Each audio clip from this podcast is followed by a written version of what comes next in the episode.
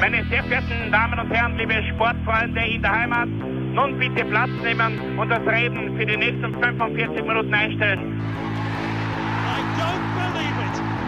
David Beckham scores the goal to take England all the way to the World Cup finals.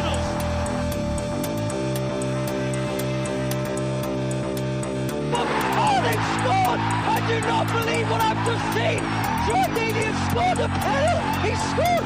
Oh, Troy Deeney has scored from a Leicester penalty that was saved by Almunia! Und warten noch ein bisschen, warten noch ein bisschen, dann können wir uns vielleicht ein Viertel genehmigen. Herzlich willkommen, liebe Zuhörer und Sportfreunde, zur neuen Folge des Trikot-Austauschs, dem Podcast über Fußballtrikots und Fußballkultur. Mein Name ist Florian Bruckmüller und an meiner Seite darf ich wie immer Klaus Vogelauer begrüßen. Hallöchen. Ja, Klaus, ähm, 150 Folgen, 150 Samstage haben wir jetzt unsere kleine, feine ähm, äh, Familienreihe da sozusagen, unsere Fußballreihe an den Start gebracht und ähm, jetzt ist wieder mal Zeit, zu einem Jubiläum haben wir das in letzter Zeit, also in letzter Zeit, ich glaube zur 100. haben, haben wir das gemacht. Ähm, gemacht genau. Und, ähm, Zum 50. noch nicht, da waren wir noch nicht so vermessen zu sagen. ja. Es ist großartig, 50 Folgen zu haben.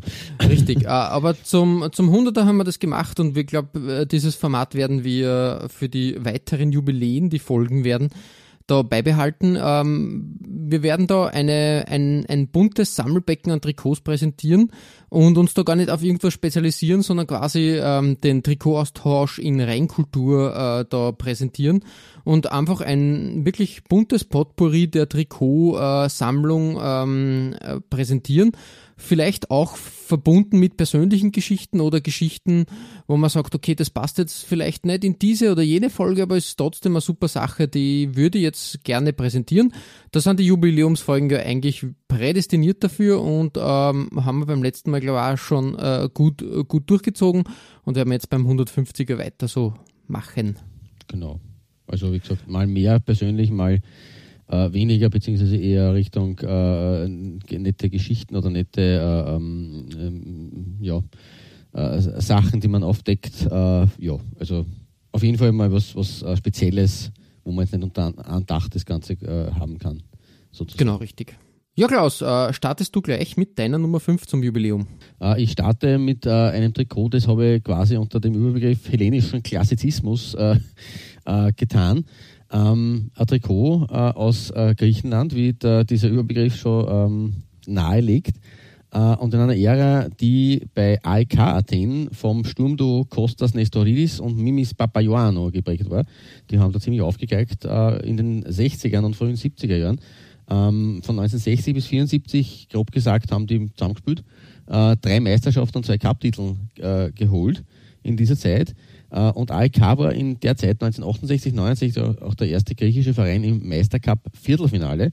Ähm, das Auto ist dann gegen Spartak Trnava aus der CSSR gekommen. Ähm, nur zwei Jahre danach haben sie dann 1970, 71 den letzten Titel der Nestoridis Papaioannou-Ära geholt.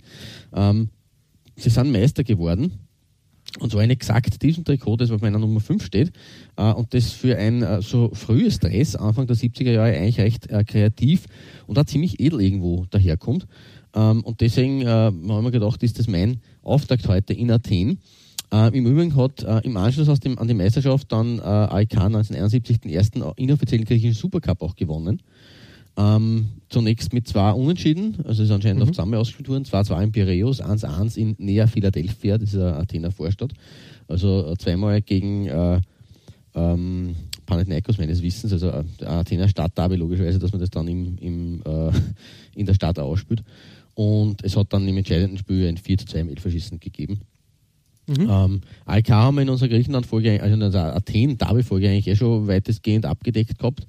Ähm, die gelb-schwarzen, diese Medienfarben äh, da auf äh, die äh, Verbindungen zu Konstantinopel und zu, äh, zum Byzantinischen Reich beziehen und darum diese Farben gewählt haben. Und äh, ja, wie gesagt, also dieses äh, Trikot, Heimtrikot der Saison 70, 71 mit diesen zwei dicken äh, Querstreifen und dem dünnen schwarzen Querstreifen ähm, schaut eigentlich für diese Zeit sehr, ja, mir ist, es untergekommen, es war mir dann für die, für die Athen-Folge ein bisschen zu alt. Mhm, ähm, mhm wir haben ein seltener Trikot, das wirklich vor 1975 äh, ähm, getragen wurde in unseren Folgen, weil halt so wirklich so Mitte, Ende der 70er Jahre also das äh, Trikot-Design erst so richtig aufgekommen ist. Also außer wenn es jetzt in einer Folge anbietet, haben wir das eigentlich nicht, äh, dass wir so vor 1975 was äh, rausfischen.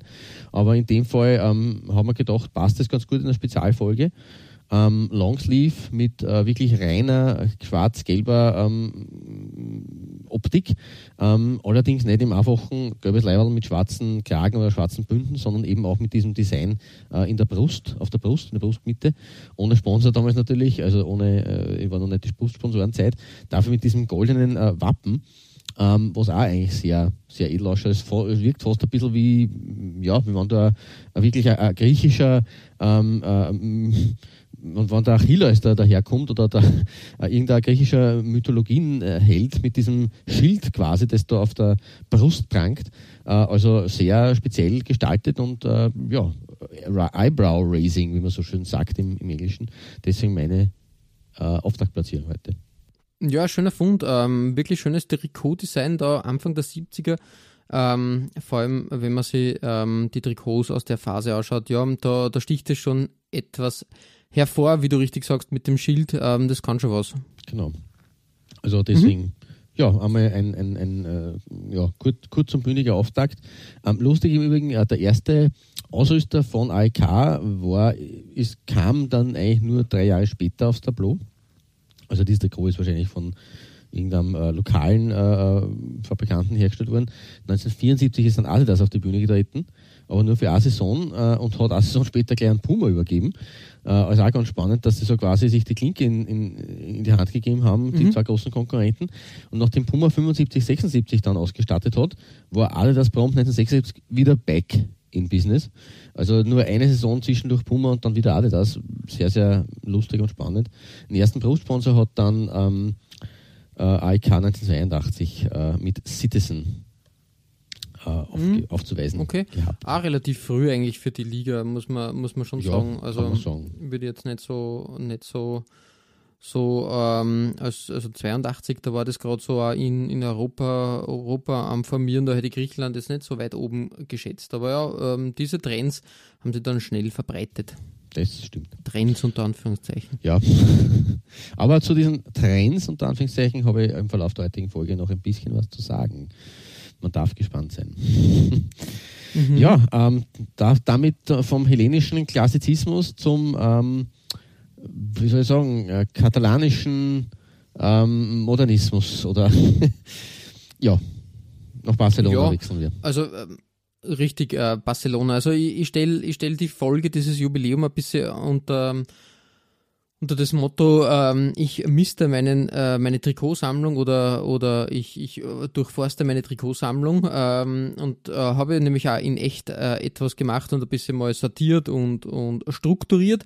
Und da habe ich ein bisschen Erinnerungen geschwelgt und ich glaube, ich habe das schon ein paar Mal erwähnt, dass eigentlich mein erstes Trikot in der Sammlung, ähm, unter Anführungszeichen Sammlung, ähm, das ist, glaube ich, eine Kindergröße, äh, keine Ahnung, äh, wirklich, wirklich, was man halt so mit fünf, sechs Jahren Kindergrößen technisch trägt. Und es ist auch kein offizielles Trikot, äh, muss ich auch ehrlich sagen. Es äh, war ein ja, klassisches Replika-Shirt ohne, ohne Aufdruck.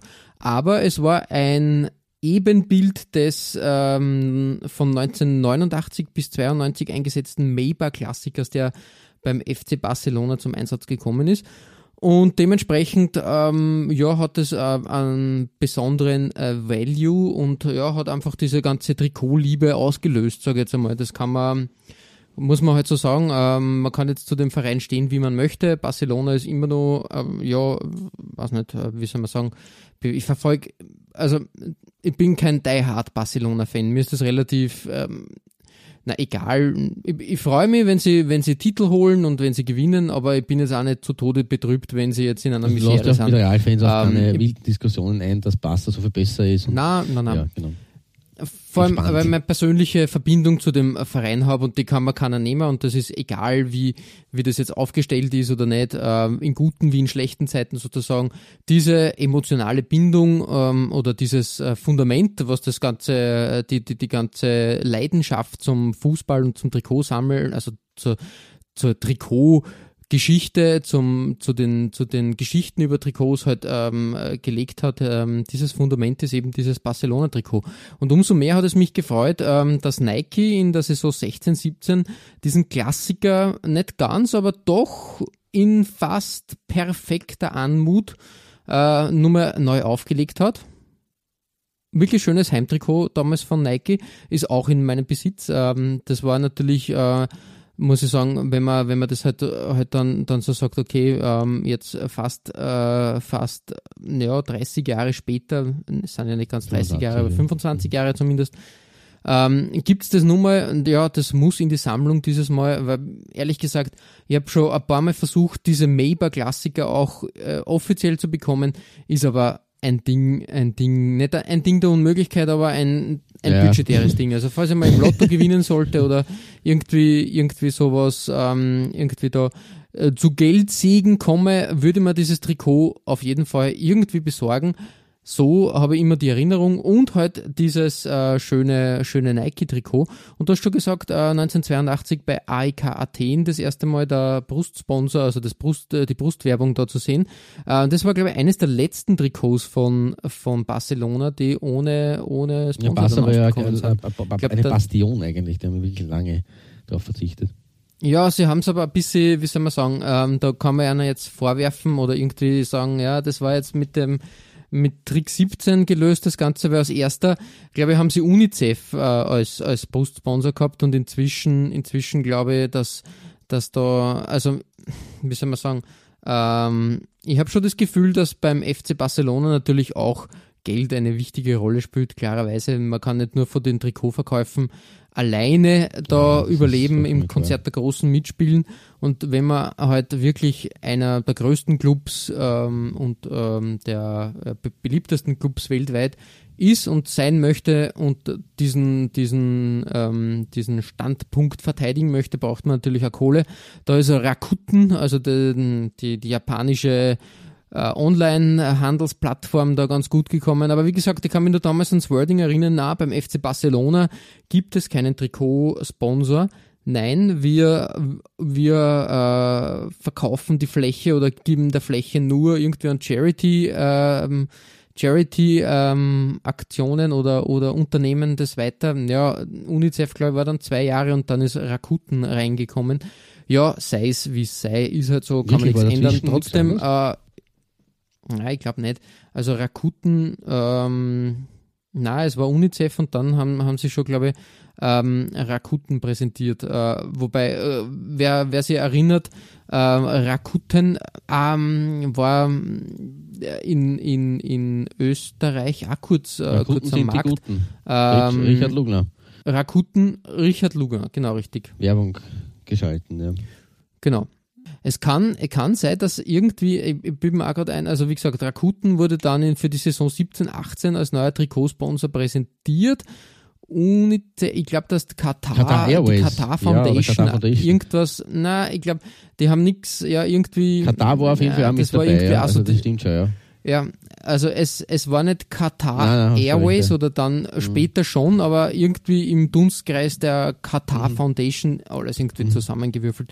Egal, egal, sei es wie es sei. Ähm, Trotzdem schönes Trikot ohne Branding und ähm, ja, äh, Katar ist ein gutes Stichwort, weil die sind im, ähm, im Fußball ja überall unterwegs, glaube ich, und äh, haben auch bei deiner Nummer 4 etwas mitzumischen. Aber das ist wohl richtig, ja, das vielleicht ist deswegen eins ins Hirn geschossen. Ähm, abschließend nur zu Barca zu sagen, also natürlich, ähm, so wie St. Pauli, man kann diese äh, schon, schon gar nicht als Superclub im Gegensatz zu St. Pauli, äh, ist Barca einer der Superclubs der neuen Zeit äh, kann man sich halt dann diesem äh, finanziellen Aspekt einfach nicht mehr ganz verschließen, weil sonst wird es halt wirklich schwierig und äh, ja, das noch abschließend zu sagen. Grundsätzlich, grundsätzlich ähm, würde ich auch behaupten, also ähm, unabhängige Clubs, auch wenn es das heutzutage im Profifußball de facto meiner Meinung nach auch nicht gibt, können sie auch nicht dem entziehen. Wir, wir haben bei, bei St. Pauli auch immer die Problematik mit Under ja, Armour, ja, eben, natürlich. dass, dass diese Sache höchst äh, man lukrativ für den Verein ist, aber ähm, an der Arme halt die Fanbase vom FC St. Pauli halt ja, schon sowieso. erzürnt oder einfach äh, vor den Kopf stößt. Und ähm, das ist halt ein, ein schmaler Grat, der da, der da zu bewandeln ist und ich befürchte halt in den meisten Fällen ähm, nicht zu Ende gegangen werden kann, weil es einfach halt wirklich problematisch ist. Irgendwo reibt es sich dann. Ja, das ist eine andere Geschichte. Wir sind ja nicht der Fußballwirtschaftspodcast, wir sind der Trikot-Podcast und ähm, weiter geht's. Ja, du hast das schon angedeutet, aber ich äh, äh, greife zu, zunächst einmal, es ist eine klassische Doppelbelegung ähm, und äh, ich stelle meine Nummer 4 unter dem äh, Oberbegriff äh, Deutschland 1990 Lookalikes und Reminiszenzen. Ähm, haben wir ja schon ein paar Mal auch gehabt, äh, nachdem du ja sehr, sehr großer Fan des äh, Designs bist äh, und, und ich das äh, Template eigentlich auch sehr schön, schön finde. Ähm, greife ich gleich auf zwei, also habe ich gleich zwei Trikots dort äh, zu präsentieren und ich greife zunächst zurück auf ein Shirt, das ich schon in unserer quasi Tormann Nummer 3 Auflage aufgegriffen habe. Damals war die 89er, 90er Version ähm, und damals war es ja eigentlich so, dass das Dormantrikot im, im Mittelpunkt gestanden ist und äh, das Spielertrikot beim Mannschaftsfoto ähm, so als kleiner Sidestep äh, gemacht wurde, ähm, falls, Sie, falls, Sie, falls ihr euch erinnern könnt. Ähm, weil aber auch 19, 1990, 91 hat dann äh, Foggia Calcio oder US Foggia äh, das NR Deutschland Copykätzchen aus dem Käfig gelassen ähm, mhm. äh, unter anderem ist damals auch der spätere Nationalstürmer Giuseppe Signori in diesem Kader gestanden. Der hat zwischen 92 und 95 28 mhm. Länderspiele gemacht. Ich habe nicht gewusst, dass diese Karriere dann eigentlich nicht wirklich länger war, aber 94 war er beim Vize-Weltmeister-Team dabei. Ähm, und in der Tormann-Folge habe ich von Peter Adner gesprochen, der auch bei Folger gespielt hat. Ähm, aber es waren noch andere klangvolle Namen für diesen Verein am oder neben dem Feld aktiv und das bietet sich äh, hier jetzt auch an, äh, ein bisschen zu beleuchten, weil Folger eigentlich so ein bisschen unterm Radar äh, gelaufen ist. Man weiß das, wie gesagt, nur eben wegen Adner oder eben weil in den 90er Jahren sie, sie äh, in, das, in der Serie A gespielt haben. Ähm, als Spieler waren unter, unter anderem Nevio Scala, äh, Luigi Di Biagio, José Chamot, Argentinier, aber auch äh, Hernan Medford zum Beispiel. Ähm, bei Foggia. Der, mhm. der Herr Medford war äh, kostarikanischer WM-Teilnehmer 1990 und hat 1991 14 Spiele für den SK Rapid gespielt war damals nach ah, der WM ja, ja, Rapidspieler ja. ähm, in Wien. Ähm, weiters äh, in, im Trikot von Foggia ist gesteckt Dan Petrescu. War ein Teil des rumänischen Superteams von der WM 1994, die, ist, die ins Viertelfinale damals gekommen sind. Mhm. Äh, aber auch Brian Roy aus Holland.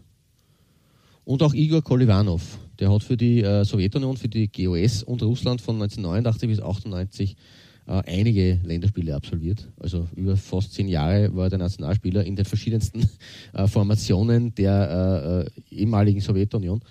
Ähm, aber nicht nur als Spieler, sondern auch als Trainer hat Foggia einige prominente Namen gehabt. Ähm, in Summe vier Prom Promis, unter Anführungszeichen. Und der erste war, ist ein Österreicher. Uh, wobei der ist uh, 1889 geboren, also man muss jetzt den nicht kennen.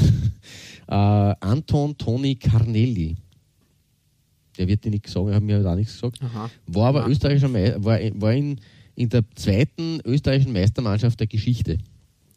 1912, ja, 1912 Wirklich? war ähm, Rapid ja der erste österreichische Meister, oder Wiener Meister eigentlich, weil es war damals eigentlich nur die Wiener erste Klasse. Ähm, und in der Saison drauf hat der Toni Carn Carnielli äh, auch mit einem Hütteldorfer Team die Meisterschaft geholt, aber nicht mit Rapid, sondern dem Wiener AF dem Wiener Assoziationsfootball mhm. Club. Der ah, okay, okay. Ja, ist dann ein wenig äh, später in, den Versen in der Versenkung eigentlich verschwunden, beziehungsweise hat dann mit Brigitte Nau fusioniert zum WAF Brigitte Nau. Ähm, ist aber an sich einer, ein, ein großer Club der, der, der Frühzeit äh, des österreichischen Fußballs. Ähm, der Kanjele hat dann nach seiner Spielerlaufbahn äh, die Trainerlaufbahn eingeschlagen, äh, zunächst in Deutschland und in Rumänien ähm, und ab den späten 20er Jahren in Italien und ist dort dann zweifacher Meister und zweifacher Cupsieger geworden. Also, ja, so gesehen habe ich auch ein bisschen die, die äh, Augenbrauen äh, hochgezogen, weil das ist ja immerhin auch nicht so schlecht, wenn man vier Titel in Italien holt als Trainer, äh, als Österreicher. Äh, zwischen 1932 und 1934 war er dann bei Foggia, ist allerdings titellos geblieben. Ähm, Im Gegensatz Äh, also titellos geblieben. Foggia hat eigentlich keine wirklichen Titel geholt, deswegen ist es keine große äh, Unterscheidung. Äh, es hat aber noch drei weitere sehr bekannte Trainer gegeben. Ähm, 1974 bis 76 äh, Cesare Maldini zum Beispiel. Der Papa von äh, Paolo äh, und auch Ex-Teamchef von Italien, der hat in den 70ern für Foggia, also Foggia trainiert. In den 90er Jahren Tarcisio Burgnich oder Burgnich, Burgnich ähm, der war fast, der war elf Jahre lang Nationalverteidiger von Italien. Ähm, ist vom Namen her mir durchaus ein Begriff. Er war bei drei Weltmeisterschaften dabei, 1966, 70 und 74 ähm, und war unter anderem 1970 Torschütze beim Jahrhundertspiel gegen die Deutschen im Halbfinale. Also ah, okay. ein, ein, Name, mhm. den man, der durchaus bekannt ist. Ähm, ist dann später Vizemeister geworden und hat nach dem finalen 1 zu 4 gegen die Brasilianer, damals in Mexico City, angeblich gesagt, vor dem Endspiel sagte ich zu mir, Pelé ist aus Fleisch und Knochen, so wie ich. Danach erkannte ich, dass ich Unrecht hatte.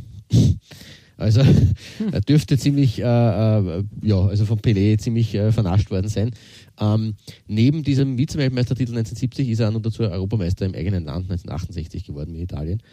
Ähm, das war mhm, sozusagen mhm. der dritte Promi-Trainer von Foggia und äh, der letzte unter Anführungszeichen oder äh, ja auch ein bekannter Name der nur dazu gleich, gleich dreimal Foggia trainiert hat, von, äh, von 89 bis 94 und dann in den Saisonen 86, 87 und 2010, 2011, war Zdenek Zeman. Ähm, der hat unter anderem mhm, auch mhm. Neapel, ähm, die Roma, Lazio, Parma oder auch Fenerbahce trainiert. Also war durchaus äh, ein Mann, der äh, etliche bekannte Vereine unter seinen Fittichen hatte. Ähm, lustige Geschichte, als junger Mann hat er in den Ferien immer seinen Onkel Cestmir Vicbalek besucht. Ähm, der war bei Juve früher Spieler und auch Trainer, ähm, und hat dann auf Sizilien gewohnt. Und im Sommer 1969, äh, ein Jahr nach dem Einmarsch äh, der Warschauer Pakt-Truppen in die CSSR, hat er zehnmal beschlossen, dass er einfach von Sizilien mehr nach Prag zurückflügt. und ist in Italien geblieben und ist 1975 auch Italiener geworden. Ja, ähm, richtig, richtig. Ja, ähm, wirklich. Ähm, Habe hab mir dann immer gewundert, wie das da passiert warum, ist. Ne? warum wie, in der wie Zeit, das passiert ist, genau, richtig. Quasi genau. Also so ist es äh, gekommen. Er hat dann ab 1983 22 Trainerstationen äh, gehabt und absolviert, was durchaus einiges ist, ähm, und war nur vor kurzem sogar aktiv, nämlich bei Delfino Pescara. Äh, dort wurde er 2018 beurlaubt.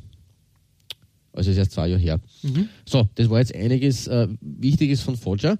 Ähm, und auch von diesem Trikot, das dazu gehört natürlich, ähm, wie gesagt, das Folgetrikot eigentlich von dem, dem, das wir schon gesehen haben in der, Tormann, in der, in der dritten Tormann-Folge, ähm, in Ehre mit dem hier in dem Fall weiter unten angesetzten äh, äh, Trikoloren-Teil in Schwarz-Weiß-Rot. Ähm, schaut halt wirklich ein bisschen schwierig aus, weil der Sponsor in Schwarz dann noch drüber gepappt werden musste. Ähm, aber äh, ja, neben der Foggia Copycat habe ich äh, 30 Jahre danach, 30 Jahre nach diesem Foggia-Trikot, auch noch ein echtes Adidas-Design zu bieten, äh, das auf diese äh, Deutschland 1990er äh, Design-Sache zurückgreift. Äh, weil nach 23 Jahren Nike sind die Boca Juniors aus Argentinien 2020 mit Adidas als neuen Partner unterwegs und prompt haben die Herzog auch ein Eigenzitat ähm, gemacht mit den äh, Qatar Airways, wie du vorher schon das quasi äh, richtig festgestellt hast. Ähm, die Footy Headlines haben äh, das äh, äh, beschrieben mit äh, Boca Juniors New 2020-2021 Away Jersey introduces a unique and eye-catching design closely inspired by the iconic Adidas Boca 1989 Away. Also natürlich hat Boca, haben die Boca Juniors auch in dieser Phase Ende der 80er Jahre, das haben wir glaube ich sogar mal gehabt, bitte mal ein, in unserer Derby-Folge, ähm, auch dieses äh, Design ein bisschen aufgegriffen oder gehabt sogar. Äh, in dem Fall ist es eigentlich eine Weiterentwicklung. Also es ist nicht exakt, es kein exaktes Zitat, äh, aber es ist quasi ähm, schon das Template, nur der gelbe Teil in der Mitte, so wie ein Bocker diesen gelben breiten Streifen immer hat, ähm, wurde hier äh, quasi in vier Streifen gewählt, also eine neue Interpretation sozusagen. Ähm, äh, das Auswärtstrikot von 2020 und gefällt mir 30 Jahre nach Deutschlands WM-Titel eigentlich auch sehr gut. Ja, also wirklich ein schönes Trikot habe er versucht irgendwie zu erstehen. Ausverkauft. Oh, ja, ausverkauft, das spricht auch für die Qualität. Weltweit Wahnsinn. ausverkauft. Ähm, ich vermute aber, da, da war, war sich Adidas selber nicht ganz im Klaren, was Sache ist, denn äh, sonst hätten sie das ähm, in größerer Stückzahl aufgelegt, muss ich ehrlich sagen. Ähm, weil selbst über den offiziellen Adidas Store geht nichts mehr. Na bumm, ja, dann ist es wohl wirklich Ja, ein, eine, eine Rarität oder Ein ein, Classic Classic jetzt schon. Genau. Ja, schon irgendwie, ja. Ja, und das halt quasi als äh, zweiter äh, Teil dieser Deutschland 1990 äh, Doppelbelegung ähm, aus der aktuellen Zeit und wirklich von Adidas. Ja, äh, und von äh, Adidas und Deutschland im weitesten Sinne gehen wir zu beiderseits äh, einem scharfen Rivalen, sowohl von Adidas als auch von Deutschland, auf deiner Nummer 4. Ja, richtig, richtig. Ähm, wie schon so oft auch erzählt, die Geschichte natürlich das zweite Trikot äh, meiner, meiner äh, damals sehr über, überschaubaren Sammlung war ein Holland-Trikot, aber dieses Mal sogar richtig von Lotto, aber auch wieder in einer Kindergröße, kann ich heutzutage nicht anziehen, habe ich auch äh, selbst nur in der Sammlung. Ja, ähm, Lotto damals äh, bei der EM 92 für die Trikots äh, der Holländer zuständig und ähm, ja, äh, da kann man, kann man eigentlich nichts Falsches sagen. Schönes, schönes Design damals haben wir schon ein paar Mal besprochen. Sehr klassisch natürlich mit, mit dem, mit dem äh, Löwen und, und das als Watermark gesetzt. Die äh, holländische Flagge dort in den Bünden verewigt. Ein, ein schönes Trikot, da, da gibt's gar nichts ähm, zum Meckern. Ähm, die Liebe zu Holland ist ähm, nach der EM äh, 92 geblieben. Bin bis heute eigentlich äh, so ähnlich wie ba Barcelona. Also bei Großereignissen äh, freue ich mich natürlich dann immer, wenn die Holländer irgendwas äh, reißen. Das war ja in letzter Zeit eher nicht so der Fall. Also das war Eher dabei Jammertal gewesen. als ja.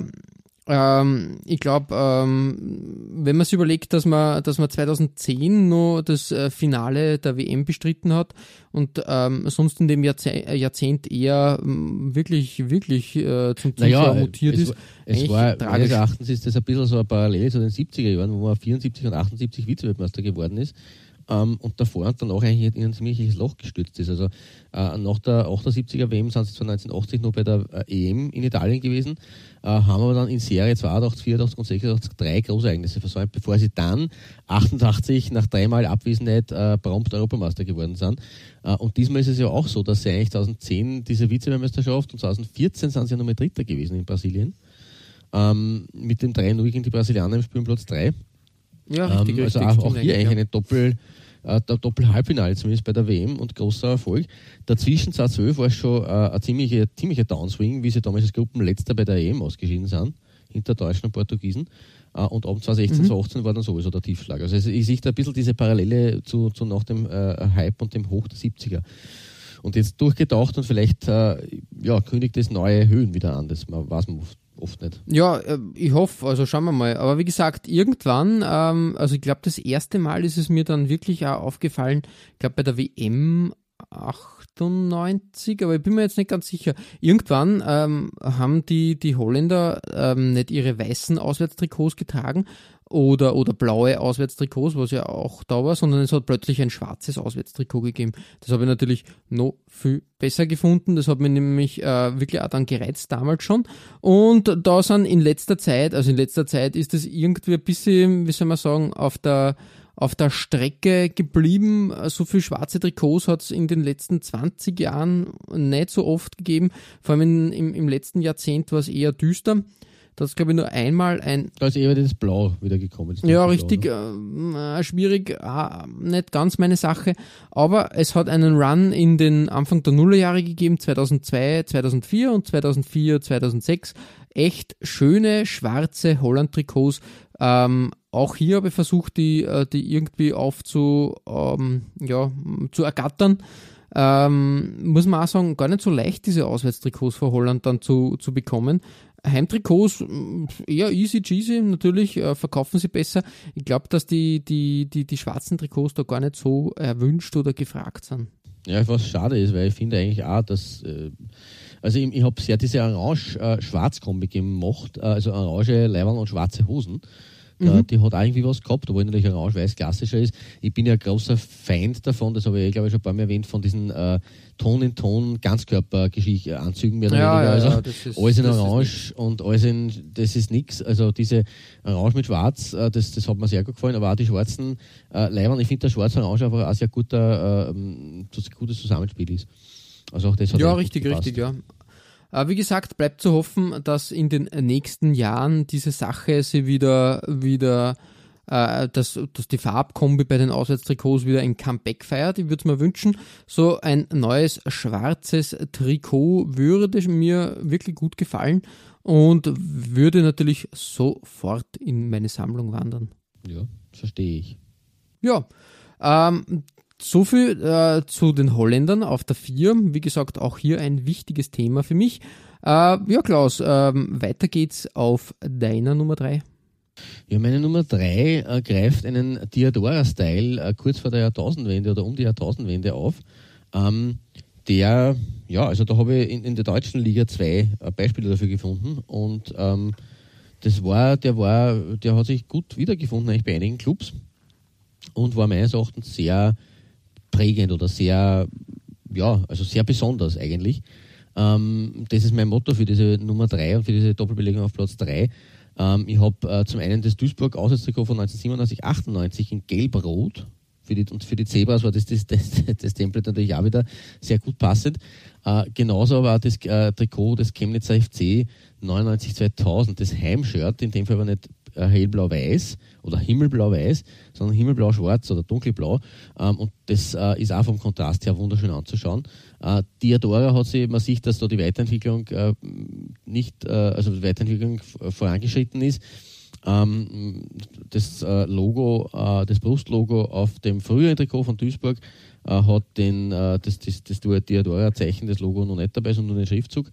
Ähm, bei Chemnitz sieht man es dann schon bei der Schrift dabei. Beide Male am Kragen auch übrigens zu sehen.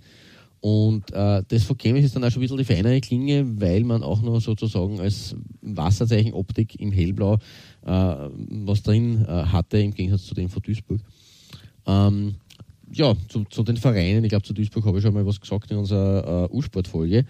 Und zu Chemnitz wird man mit Sicherheit einmal was sagen können, der ehemalige FC Karl Marxstadt, aber äh, ja, die Designs sind einfach in dem Fall das, was ausmacht auf dieser Nummer 3 bei mir und äh, ja, das gefällt. Ja, schönes äh, Diadora-Design hat, hat schon was. Finde ich auch, ist mir immer wieder bei der Recherche untergekommen. Das war so die letzte Glanztat von Diadora, bevor sie eigentlich dann in der Versenkung verschwunden sind. Ja, das ist richtig. Es kommt nämlich auch noch dazu, also quasi als Abgesang, ja. Das stimmt. Also wirklich schöne, schönes 90er. Design, ja, und passt ganz gut als Übergang von den 90ern in die Nuller. Genau. Finde. Wirklich, ja, wirklich schöner, äh, schöne Transition. Genau. Ja, äh, das war mein, meine Bronzemedaille und äh, bei, auf, auf deiner Bronzemedaille äh, mit, großen, mit, großer Fanfare mein Lieblings- oder einer meiner Lieblingsclubs. Ja, genau. Ähm, das dritte Trikot meiner Sammlung, ähm, die ähm, habe ich dann noch recherchiert, ob, also ich bin mir ziemlich sicher, also natürlich verschwimmen da ein bisschen die, die Grenzen, aber damals hat es halt nicht die Möglichkeit gegeben, mein spärliches Taschengeld habe ich lieber für, ähm, für, ähm, naja, muss man echt sagen, Computerspiele oder, oder, sagen, ja.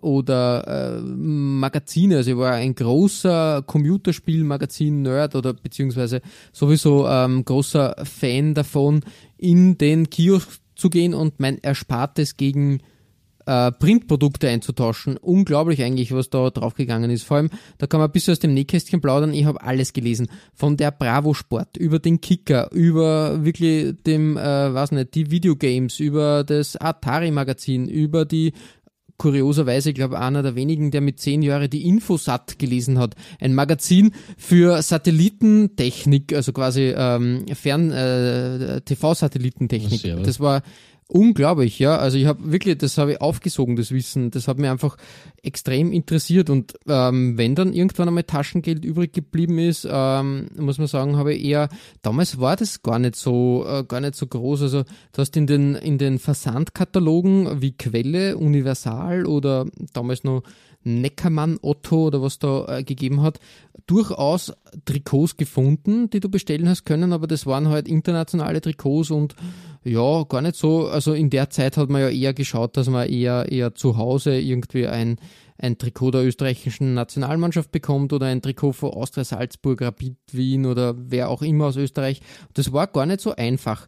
Ähm, die Sache hat sich dann geändert, ähm, als im großen äh, lokalen Einkaufszentrum bei uns in der Gegend äh, plötzlich ein Fanshop Strobel äh, aufgemacht hat. Ein Trikothändler, der quasi nur spezialisiert war auf Fan-Trikots und äh, Fußball und glaube ich Basketball auch, weil es war damals ja auch die Phase der Chicago Bulls und, und der NBA, also die erste große, äh, große, der erste große Durchbruch des, äh, des Basketballs in, in Europa. Mhm. Ja, und äh, dort habe ich dann, äh, ich glaube eben 95 müsste es gewesen sein, ähm, im Abverkauf, ähm, also Abverkauf, also relativ günstig, ich kann aber nicht mehr, mehr wie viele Schillinge es waren, ich rechne nicht mehr in Schilling, ähm, äh, haben mir das Arsenal-Trikot der Saison 95, 96 gekauft, ähm, ein Klassiker, wie ich finde, von Drake Ramberg designt, äh, letztens äh, haben wir aber ein Gespräch gehabt, äh, wo ich auch sagen muss, eigentlich äh, richtiger Einwand, jetzt wo man genauer drauf schaut, stimmt mhm. es. Wenn man über die Fiorentina und das äh, Swastika-Trikot redet, muss man leider auch äh, da die SS-Runen irgendwie präsentieren, weil die sind doch irgendwie auch vorhanden, oder? Ja, der gute alte Drake hat da ein bisschen er, er hat es ja, nicht so gemeint. Nicht, er, nicht gewollt, ich glaube, die Blitze, aber im Endeffekt war das ein bisschen, also jetzt, jetzt ist das ein bisschen falsch konnotiert. Das geht nicht ganz aus meinem äh, Kopf, äh, Kopf raus, muss ich ehrlich sagen. Ich habe mir das auf meinem Trikot angesehen, da merkt man das gar nicht so. Ich glaube, wenn du das abfotografierst und, und äh, fest, also gut belichtest, kommen diese, diese Designelemente besser hervor.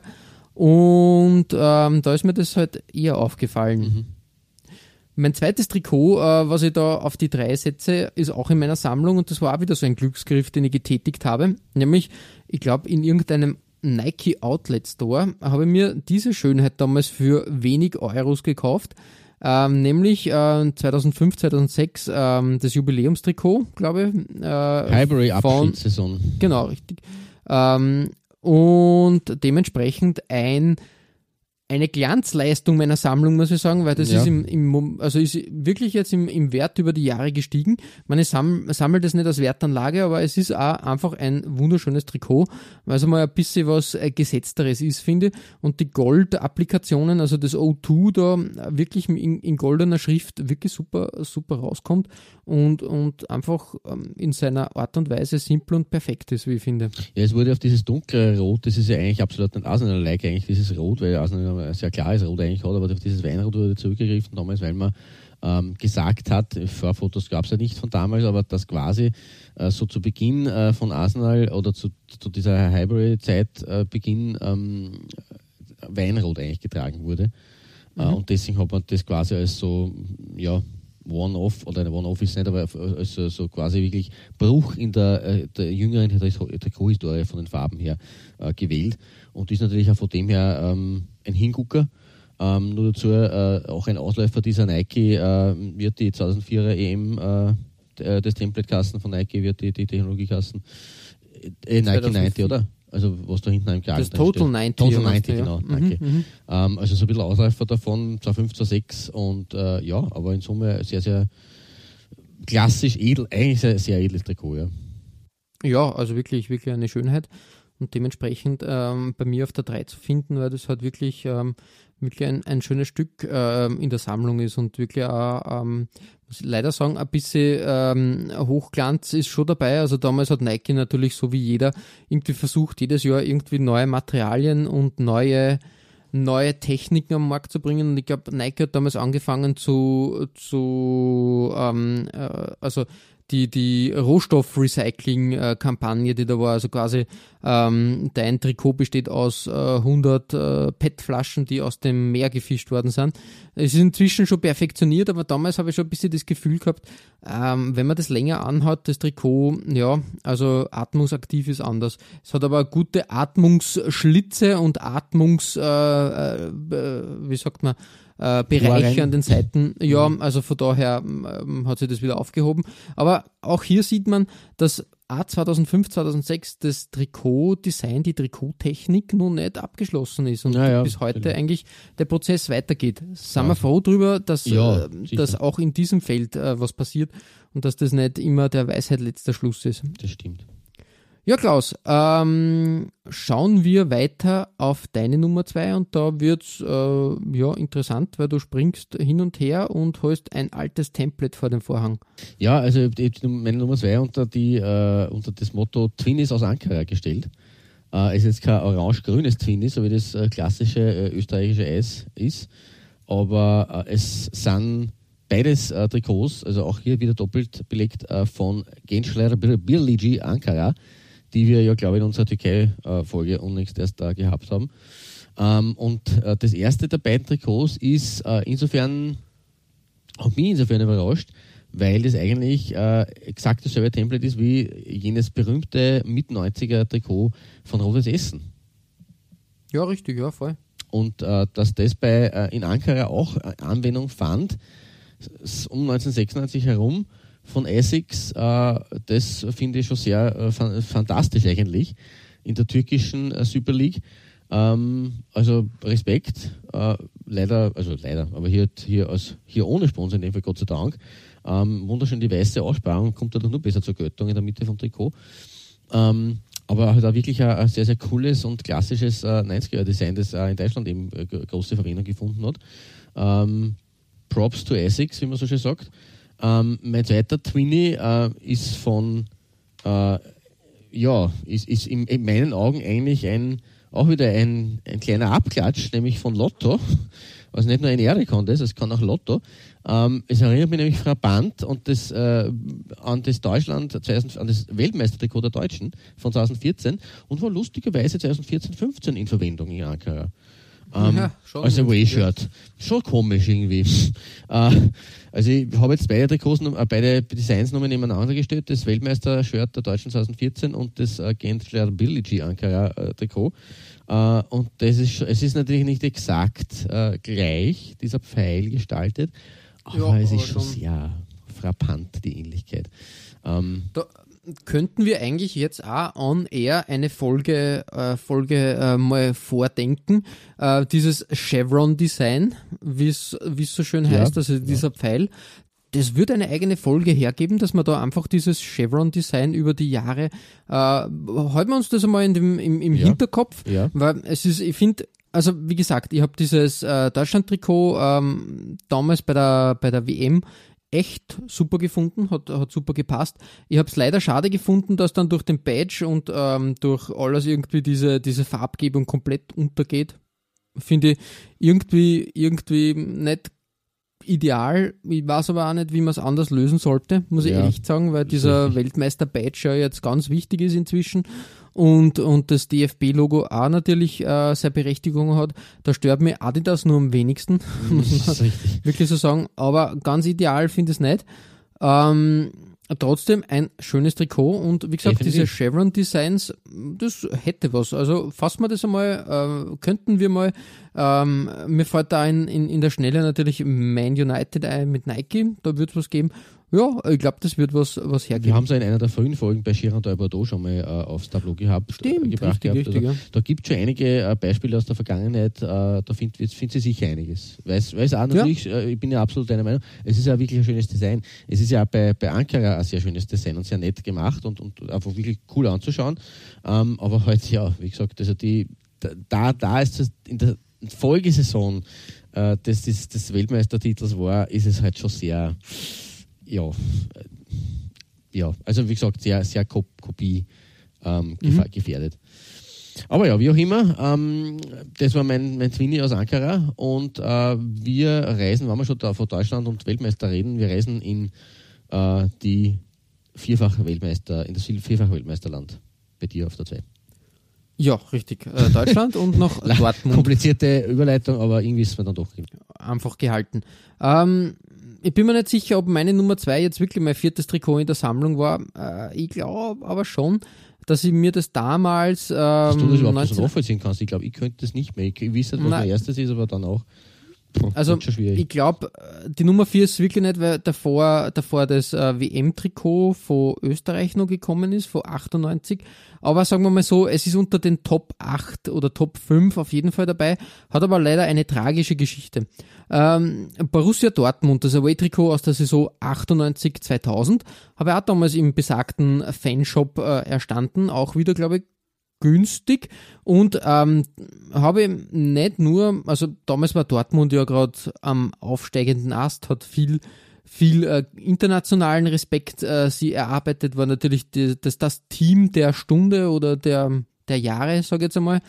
Ähm, eine interessante Mannschaft. Ähm, und das hat mitgespielt und natürlich schwarzes Trikot, na hallo, äh, da, da geht's weiter. Da geht, Auch- da geht im, im Flow die, die Augen Ja, über. richtig. Und vor allem die Verbindung mit diesen gelben Seitenteilen bei diesem, es ist ein klassisches 90er Jahre Baggy-Trikot, wirklich groß geschnitten und schaut super aus. Die Tragik an der Geschichte ist, es ist nicht mehr auffindbar. Ich kann es nicht mehr finden. Ich habe das äh, im elterlichen äh, Haus äh, zuletzt, äh, glaube ich, bei irgendeiner Übersiedelung, äh, also äh, bei meinem Auszug irgendwie mitgehabt, aber ich kann es dann nicht sagen, ich finde es nicht mehr. Es ist nicht in meiner Sammlung aktuell. Das ist sehr traurig. Das ist wirklich traurig. Das hat mir, weil es wirklich ein schönes Trikot ist und, und ich werde das jetzt nur mal ähm, äh, verstärken, die Suche danach. Aber ich befürchte, dieser Schatz ist leider verloren. Sehr traurig. Ähm, ähnlich wie bei den Holländern ist aber auch Dortmund immer wieder für schöne schwarze Auswärtstrikots bekannt und liefert da eigentlich ähm, wirklich sehr oft wirklich schöne Sachen ab. Ähm, ein Beispiel war 2010, 2011 das Cup-Shirt von Kappa. Äh, Kappa damals so quasi die Transition ähm, Nike äh, sehr uninspiriert am Schluss bei, bei Dortmund. Da war wirklich ähm, einfach ähm, nicht, nicht designtechnisch nicht viel los. Und dann hat Kappa übernommen und mit frischem Wind da wieder Leben in das Trikot der Dortmunder gehaucht, wie ich finde, und hat in, in den vier, fünf Jahren, glaube ich, wo sie dann am Ruder waren, wirklich schöne Trikots abgeliefert. Eins davon eben das schöne äh, Cup-Shirt. Ähm, das hat so einen kleinen Schach, Schachbrettmuster im, im Hintergrund, ganz fein gehalten. Und ähm, das Kappa-Logo halt auf den Ärmeln ist ein klassisches äh, Stilelement äh, der damaligen Zeit von Kappa. Finde aber mit dem Gelb, in Gelb-Schwarz gehalten, einfach perfekt. Selbst Iphonic ähm, als, als Brustsponsor fällt da eigentlich nicht ins Gewicht, weil die, das Weiß hebt sie da schön hervor, es ist nicht im Weg, passt irgendwie für mich. Also gutes Design, wirklich schön. Damals auch bei der 98er, 98-2000 Variante S. Oliver, eigentlich auch sehr kurioser, kurioser Sponsor, aber auch hier hat es gut gepasst. Drum auch der Vergleich. Die weiße Schrift hat gereicht, da hat es nicht mehr gebraucht. Da hast du den, das BVB-Logo fertig und passt. Wirklich schön, schön gehalten. Das stimmt. Na, gibt's nichts auszusetzen. Stimme ich dir Genau. Schöne Trikots, muss man sagen, wirklich wahr. Ähm, da schwelge in Erinnerung und ähm, dementsprechend, äh, ich glaube, ich werde die Suche nur mal intensivieren. Äh, Updates folgen, sage ich mal. Vielleicht findet es, vielleicht gibt es eine große Überraschung dann in, in, in den nächsten Folgen. Das würde ich dir wünschen. Bleibt, äh, ja, ich, ich würde es mir auch wünschen, aber ich weiß nicht. Also ich bin für das nicht bekannt, ähm, dass ich Sachen verlege und dann nicht weiß. Also bin da immer sehr gewissenhaft und ähm, selbst ähm, ähm, wenn, wenn ich jetzt meinen Autoschlüssel irgendwo verlege, also ich, ich merke das, wenn ich meinen Autoschlüssel nicht mehr habe. Mm, zum Beispiel, ja, sage ich jetzt mal. Ja. Wenn der nicht in meiner Hosentasche steckt, merke ich das sofort und dementsprechend äh, wundert es mich, dass dieses, dieses Juwel einfach verloren gegangen ist. Wie kann sowas passieren? Das, äh, das ärgert mich selber und, und da bin ich selbst, äh, muss ich selbst mit mir hart ins Gericht gehen und da werde ich das einmal irgendwie jetzt hoffentlich kann ich diese, diese Schande mal äh, dann, äh, dann beenden, beenden und dann wirklich äh, erfolgreich berichten, dass ich das Trikot gefunden habe, aber ich habe nur wenig Hoffnung. Ja, das verstehe ich. Ja, äh, mehr Hoffnung, glaube ich, gibt es auf deiner Nummer 1 und die werden wir jetzt äh, zum äh, Jubiläum von 150 Folgen, 150 Wochen Trikotaustausch, seit 150 Wochen, jeden Samstag um 9 Uhr Ja, in, in eurem. Podcatcher, in eure, auf Spotify, auf sämtlichen Plattformen dieser Podcast-Erde ähm, zu hören und zu finden, äh, pünktlich wie ein Schweizer Uhrwerk, würde ich fast behaupten. Ähm, und was findet sie da heute bei dir auf deiner Nummer 1 zum 150. Jubiläum? Ja, passend äh, zum, äh, zu unserem Jubiläum stehen auf meiner Eins auch zwei Jubiläen oder auch Hommagen und äh, damit sozusagen zwei Trikot-Duos, weil jeweils das Jubiläums, äh, das, das Trikot, auf das sich das Jubiläumstrikot dann bezieht, natürlich auch einbezogen habe. Äh, also eine klassische Doppelbelegung oder eher eine klassische Doppeldoppelbelegung in dem Fall. ähm, und zum einen geht es da an den nördlichen Rand der englischen Hauptstadt, nämlich nach Luton, zu Luton Town. und die Hatters, die Hutmacher, die gibt es ja schon bereits seit, äh, seit 1885, ähm, als der Wanderers FC Luton und Excelsior FC Luton fusioniert haben und äh, zu ihren Clubfarben jenes, äh, äh, jene Kombination erwählten, die auch ein äh, gewisser Club aus Turin einst gewählt hatte, nämlich Rosa und Schwarz. Ähm, mhm, den größten Erfolg äh, hat es dann äh, knapp 100 Jahre später allerdings erst gegeben, als Luton dann meinen geliebten FC Arsenal im Liga Cup Finale besiegt hat 1988. Äh, und damit neben diversen unterklassigeren Meisterschaften äh, haben sie ihren bislang einzigen echten Titel in diesem Jahr geholt, also Liga Cup Sieger 1988. Äh, das können sie sich auf ihre Fahnen heften gegen, gegen den großen Favoriten Arsenal. Äh, in Summe war Luton Town fast 20 Jahre lang erstklassig. In der aktuellen Saison 2019-2020 spielen die Hatters in der Premiership, in der, Zweit, in der Championship, in der zweiten Liga mhm. äh, und haben dort von Puma ein Third Kit aufgelegt, das das 135 Jahre Jubiläum des Vereins feiert und das finde ich durchaus gelungen. Ein bisschen unüblich, dass man ein 135 Jahre Jubiläum feiert, also so ein wirklich halb halb rundes.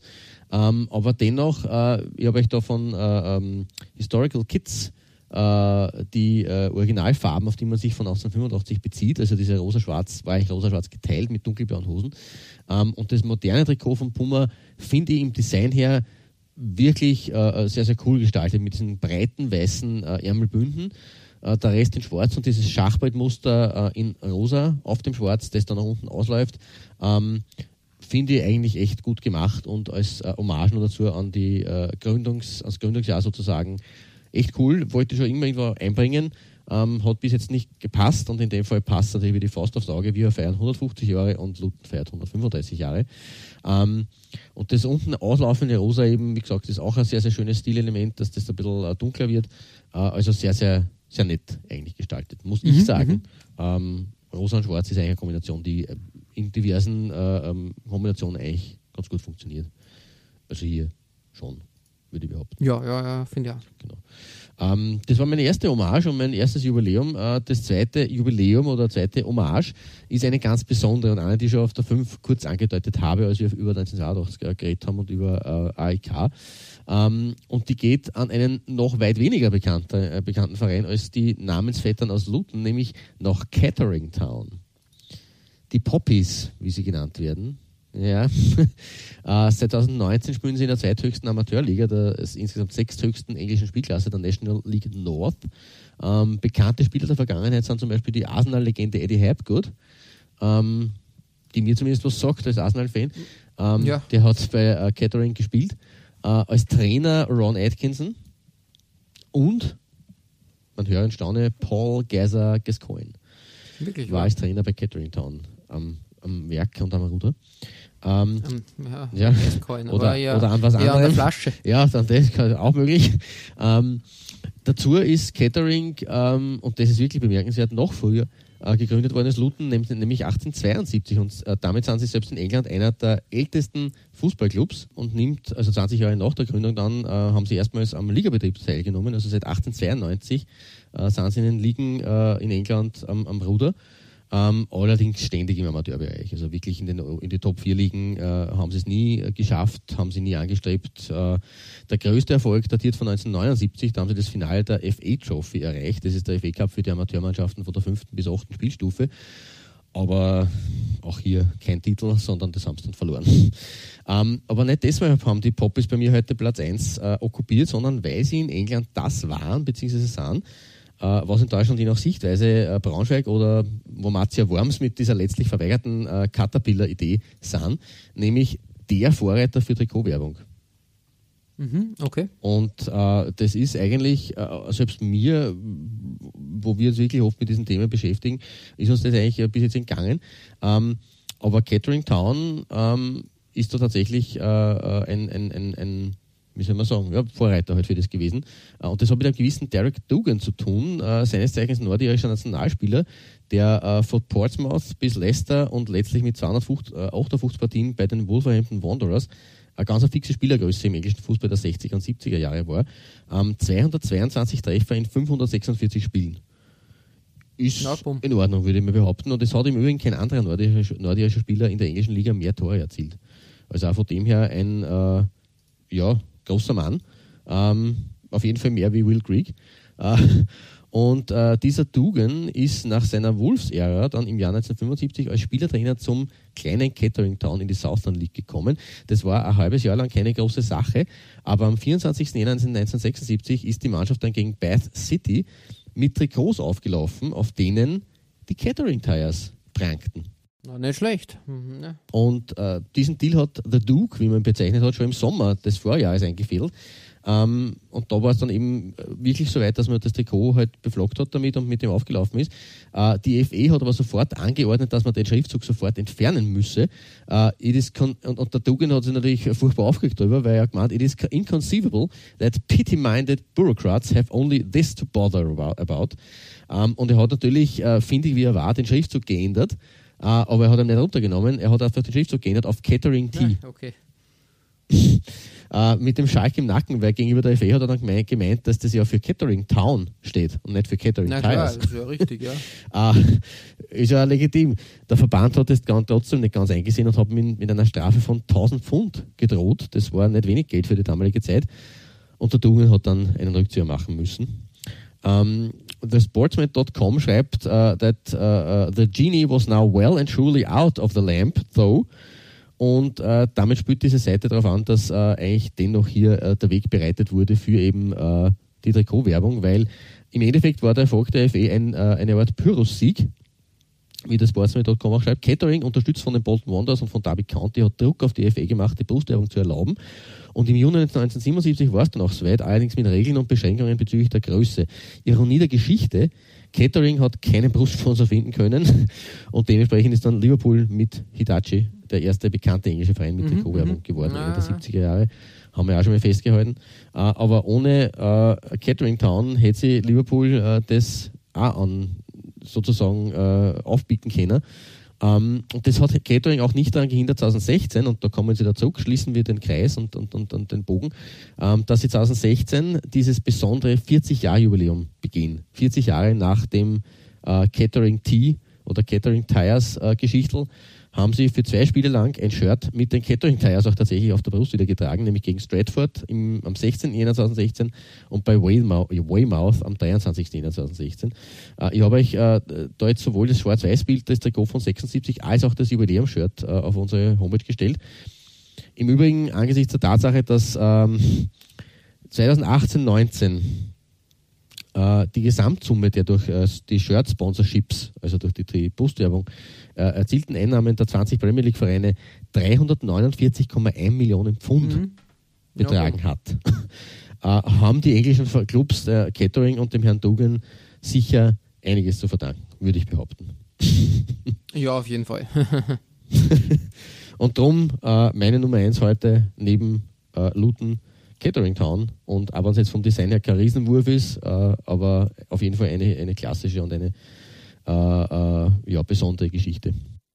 Ja, wirklich ein interessantes äh, historisches Fundstück, muss man da sagen. Und ähm, erzählt die Geschichte des äh, Trikotsponsorings konsequent zurück, sozusagen. Genau. Also jetzt nicht insgesamt, weil wir wissen ja, Österreich war da nur vorher dran und, und auch Frankreich oder Dänemark, aber in England war es absoluter Vorreiter und ohne Catering, wer weiß wie lange es gedauert hätte. Ja, ja, ja, richtig. Ja, cool. Genau. Schö schöne Geschichte fürs Jubiläum. Danke, danke. Genau, richtig. Äh, zwei Jubiläum, Jubiläen zum 150 Jahr, äh, 100, so jetzt mal noch nicht, 150 Folgen Jubiläum, das passt doch. Und ja, damit sind wir schon bei deiner Nummer 1 angelangt. Ähm, und da, also ich, ich, sehe zwar die Bilder, aber ich kann mir noch keinen rechten Reim drauf machen, deswegen äh, bitte, Bühne frei. Was findet sie da? Äh, grundsätzlich wieder ein Trikot ähm, aus meiner Sammlung, ähm, was auch wieder viel zu klein ist, äh, irgendwie ähm, ja, äh, herausgewachsen. Aber damals, wir haben schon einmal drüber gesprochen, 1995 ähm, oder Mitte der 90er Jahre ist plötzlich alles, ähm, jede Ballsportart muss auf der Straße stattfinden. Das heißt, äh, Street Basketball hat diese Sache ins Rollen gebracht. Das war ja das große Ding. Äh, Street Ball, ähm, Adidas und Nike haben das sehr forciert. Äh, und plötzlich war dann natürlich auch Street Soccer ein, ein wichtiges, wichtiges äh, Ding. Und da hat haben sie, wir, glaube ich, in einer Folge auch schon festgehalten. Ja, genau, richtig, richtig. Ähm, und da hat sie, hat sie Puma hervorgetan und hat eben diese Street Soccer, diesen Street Soccer Trend ganz groß gespielt, während halt im Basketball eher Adidas und Nike versucht haben, da das zu, äh, zu pushen oder, oder Street Hockey, also quasi äh, äh, Hockey auf, auf Inline-Skates, alle, alles auf Street war wichtig. Jedenfalls äh, Street Soccer war, war das Ding Mitte der 90er und war natürlich eine bessere Version, wie soll man sagen, es war Hallenfußball, aber halt irgendwie, irgendwie Outdoor auch, also quasi klassischer Käfigkick mit Bande, kann man sagen. Und Puma hat das halt wirklich groß, äh, groß durchgezogen und hat, ähm, hat da auch äh, Competitions in, in, in Städten gemacht, hat man sich anmelden können, können und, und dann spielen können, beziehungsweise turniermäßig dann den Meister der, der Bundesländer und dann dann internationale Bewerbe gestartet. Ähm, lange Rede, kurzer Sinn, besagtes Einkaufszentrum äh, wo auch der Fanshop zu finden war, hat einen Eislaufplatz gehabt, wo im Sommer nicht Eis gelaufen wurde, sondern wo da, glaube ich, sogar ähm, diese Street Soccer Tour stattgefunden hat. Und ähm, ich habe selber nicht teilgenommen, aber ein Shirt ähm, hat dann den Weg ähm, zu mir gefunden. Ich habe da ein exemplarisches Beispiel gefunden, kann das genaue Design nimmer mehr finden ähm, irgendwie im Internet so ähnlich hat's ausgesehen. Also wirklich dieses Street Soccer Design und Puma und ja. Und Puma hat damals wirklich versucht, irgendwie, Puma hat damals ein sehr angestaubtes Image gehabt. Ähm, da habe ich eine schöne, eine schöne Werbekarte gefunden. Man hat als Testimonials gehabt damals Rudi Völler, Andy Köpke, Lothar Matthäus und Anthony Jeboa. Na bitte, aber Jeboa. Ja, ich wollte gerade sagen, oder? Anthony Jeboa war vermutlich der, der, der aufstrebende Star da und der, der, der, der die Zugmaschine für, für junge Fußballer für mit seinen war, ja. Tricks und Oder mit seinen Einlagen. Aber ein Matthäus, ein Völler und ein Köpke, das war ja eher Altbachen. Also das war wirklich, das war nicht so, so, damit hat man halt nicht die junge Zielgruppe vor den Ofen hervorgelockt.